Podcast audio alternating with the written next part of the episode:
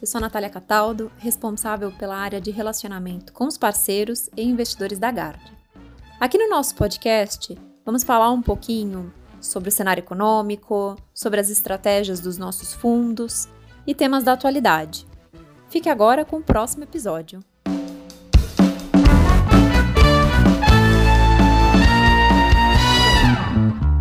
Olá, bem-vindos ao podcast da Gard. Na edição de hoje, o assunto é o tema mais relevante para nós no momento: panorama para a vacinação contra a Covid. E para isso, convidamos a economista da GAD, Nathalie Victal, que vem acompanhando de perto a questão. Oi, Nathalie, tudo bem? Olá, Marcelo. Obrigada pelo convite mais uma vez. Tudo bem por aqui?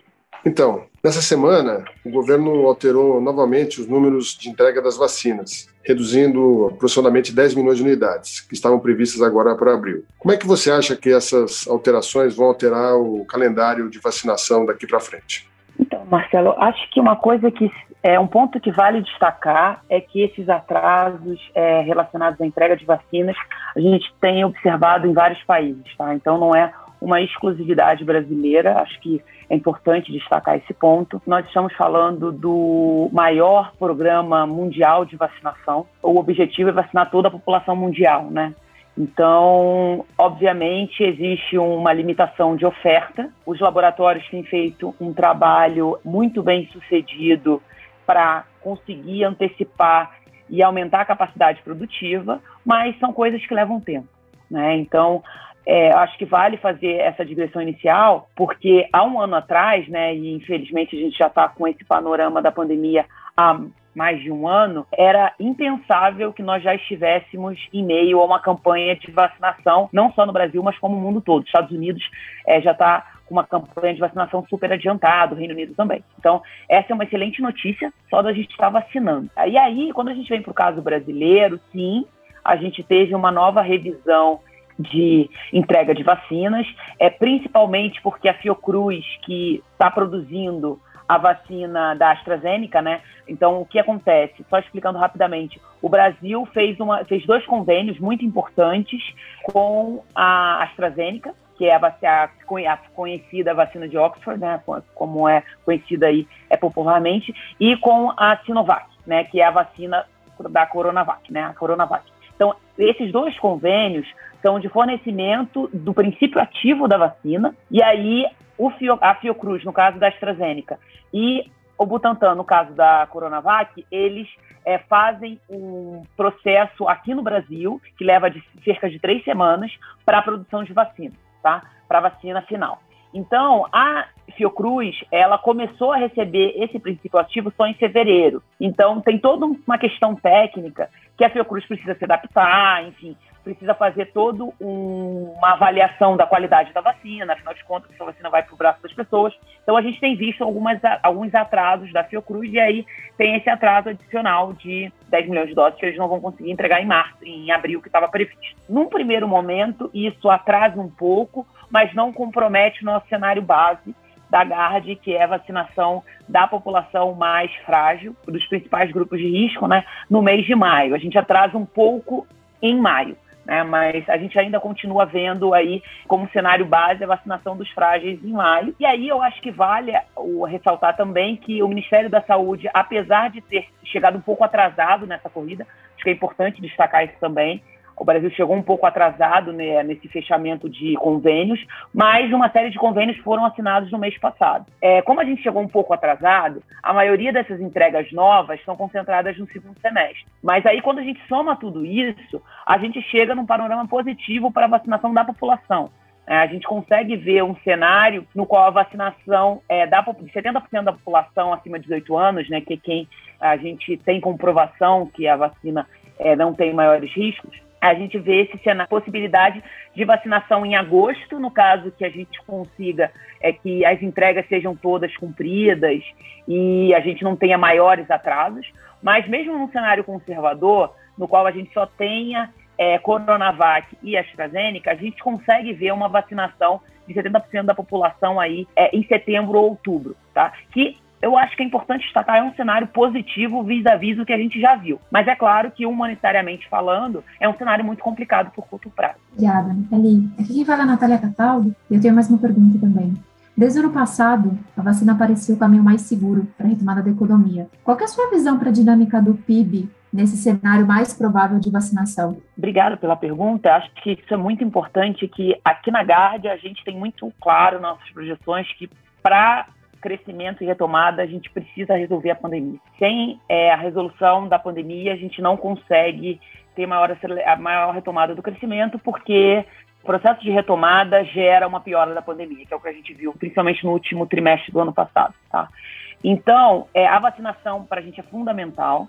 E aí, como a gente vê um cenário ok de vacinação, claro que poderia ser mais rápido, poderia, mas acho que tem, foi o que a gente comentou, né? A gente tem toda uma restrição de oferta aqui que é importante ser destacada, é um desafio grande fazer uma vacinação nessa escala num curto espaço de tempo e a gente precisa de organização, né? Então acho que o Brasil pecou, peca um pouco nessa organização, mas de qualquer modo, a gente consegue ver aí um panorama positivo para o PRIB do segundo semestre, tá? Se a gente conseguir cumprir esse cenário base de vacinação da população frágil em maio, a gente já consegue ver um panorama um pouco mais positivo para a segunda metade do primeiro do segundo trimestre.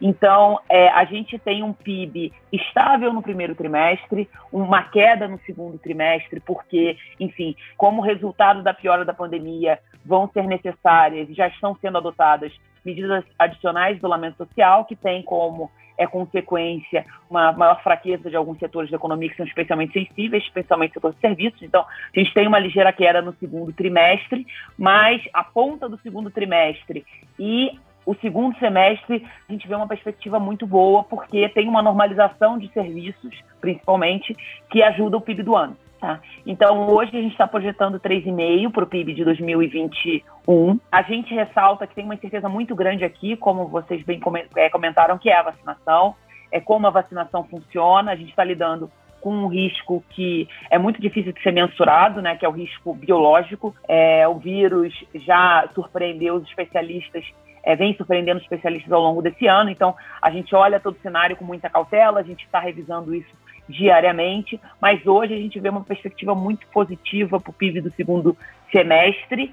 É, a nossa preocupação é a ponte, né? Porque no nosso cenário a gente tem um, um, uma vida um pouco mais é, bem mais complicada no curto prazo, por causa disso que a gente comentou.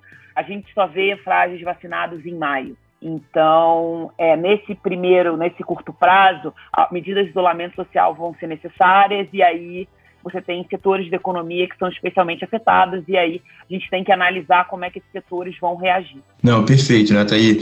É, falando um pouco mais desses riscos, então, além do óbvio drama social que a gente já tem vivenciado, Quais são os riscos de curto prazo trazidos pela segunda onda da pandemia? E também, se você acredita que o ritmo diário de vacinas vai crescer rápido o suficiente para reverter o número de casos nesse curto prazo? João, então, infelizmente não. Acho que é importante a gente saber que o vírus é muito rápido.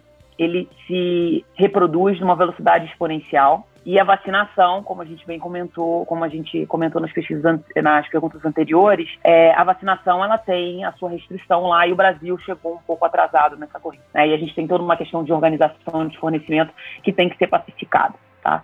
Então, infelizmente, não. A gente já está vendo aí um panorama muito complicado sistema de saúde do país como um todo. Isso tem nos preocupado muito, porque a gente tem visto uma piora simultânea em todas as regiões do país. Isso a gente não viu na primeira onda, então é um panorama ainda mais preocupante do que a gente viu na primeira onda. A Fiocruz, que é uma instituição aí centenária, classificou a situação do sistema de saúde como a pior crise sanitária da história do país para você, você ter uma noção. Então, a gente está passando por um problema humanitário relevante. Então, esse curto prazo, a gente é muito preocupado.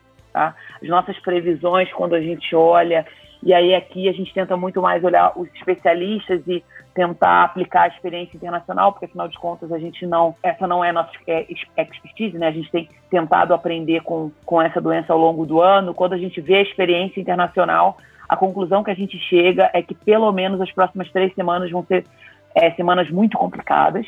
E para controle, a gente viu que outros países precisaram adotar medidas de isolamento, tais como estão sendo adotadas por uma série de estados no Brasil. Tá? Então, isso tem um impacto na atividade, mas a gente vê essas medidas como condição necessária para controle da pandemia, dados que a gente viu internacionalmente. A gente não tem dados de países que não fizeram alguma medida de controle de pandemia de curto prazo e conseguiram ser bem sucedidos, tá? Então, é a vacina é a esperança. Acho que é, é, diferente do que a gente tinha em 2020, no qual a gente estava lidando com desconhecido. Se a gente tivesse sentado, sentado aqui em março de 2020, né? A gente estava lidando com um desconhecido, não tinha uma perspectiva de vacina, tinha toda uma incerteza é, se a gente conseguiria produzir remédio a tempo. É, a gente passou por essa incerteza maior, hoje a, a, as vacinas funcionam, é, todos os pesquisadores que a gente ouve falando sobre o tema são unânimes em dizer isso, só que a gente precisa vacinar. Quando a gente olha algumas experiências, por exemplo, Israel tem sido muito exemplo, quando você vacina, você consegue voltar ao normal. É só que, como a gente comentou, a nossa vacinação, no nosso cenário base, a gente está falando de uma vacinação em maio, se a gente conseguir ter todas as entregas, né? Se a gente está falando em maio, a gente está falando de uma retomada normal, né? Porque leva um tempo para a vacina é, fazer efeito, etc., do sistema de saúde começar a se sentir no final de maio, junho, tá? Então, infelizmente, a gente está falando ainda de um panorama muito complicado da doença, com seus impactos tanto na atividade quanto no sistema político como um todo. Tá? Entendi, Nathalie. Comentando um pouco mais sobre o sistema político, eu tenho uma, algumas várias perguntas. Como a classe política está reagindo a essa dinâmica? Qual é a chance de um novo pacote de ajuda ser aprovado? E qual seria o impacto na economia? Então, Luísa, acho que uma coisa que é fundamental a gente é, ter em mente é que Brasília reflete a sociedade. Né? Então, é, a sociedade brasileira é uma sociedade muito diversa, mas o que a gente está vendo é que uma, em uma série de estados, medidas de isolamento social estão sendo adotadas. Cada um tem a sua opinião sobre isso, os especialistas são unânimes em dizer que precisa, mas acho que o fato é que essas medidas estão sendo adotadas. E aí, como a gente comentou, uma série de setores são especialmente afetados. E como é que a gente vê todo esse panorama chegando a Brasília? Para a gente, a reação do sistema político é, natural, a adoção de uma série de medidas para uma ponte até a vacinação, para fazer para socorrer setores especialmente afetados. A gente sabe que é, em todos os países do mundo e o Brasil não é diferente, existem grupos de pressão que são normais na democracia, e esses grupos provavelmente estão pressionando o Congresso por medidas é, de socorro para setores diferentes, tá? Então, por exemplo, o setor de turismo é um setor que tende a ser muito, já está sendo muito afetado, tende a voltar a ter um problema muito grande. Setores de bares e restaurantes nem se fala. É, a gente tem uma camada da população que é especialmente sensível às medidas de isolamento social e não são atendidas pelos mecanismos tradicionais de assistência social, é, principalmente seguro-desemprego, né? A população informal, ela não tem acesso ao seguro-desemprego, então é, não é à toa que o governo já mandou a MP do auxílio emergencial para para postergar o auxílio emergencial, né, o auxílio emergencial que a gente teve, melhor, retomar né, o auxílio emergencial que nós tivemos ano passado, mas a gente ainda vê algumas é, demandas é, muito presentes em Brasília, tá? Então, sim, a gente acha provável que tenha um novo pacote fiscal. É a grande incerteza a mercado é como isso vai ser feito, qual o tamanho desse pacote e pra, na, pra, na nossa cabeça, o tamanho desse pacote e a organização dele é diretamente proporcional ao controle da pandemia. É o quão pacificado e o sentimento de que a pandemia é, a gente tem uma piora de curto prazo, mas a, a, perspectiva para a pandemia é positiva no médio prazo. E aí, para convencimento que a perspectiva da pandemia é positiva no médio prazo, ou seja, que a gente tem uma melhora dela, é fundamental que os agentes políticos tenham confiança no calendário de vacinação. É, a gente já está vendo uma certa maior coordenação no Ministério da Saúde, que é muito positivo na nossa opinião. E aí a gente está acompanhando os agentes, né? Ontem houve uma reunião entre os presidentes dos poderes, né? O presidente, o presidente da República, o presidente da Câmara, do Senado e o presidente da STF participou como ouvinte. Nós vimos ali uma tentativa de começar a articular um pouco melhor essa resposta à piora da pandemia. É, mas sim, na nossa cabeça a gente acha que é, um pacote fiscal para fazer a ponte até maio, junho vai ser necessário. Obrigada, Nathalie. Bom, a gente encerra o nosso podcast por aqui. Eu agradeço a participação de todos, principalmente da Nathalie. A ideia aqui era passar um pouco a nossa visão sobre a pandemia, dividir um pouco alguns dados né, e o que, que a gente tem aí de perspectivas para a retomada da economia. Espero que os nossos ouvintes tenham gostado e até o próximo podcast. Obrigada.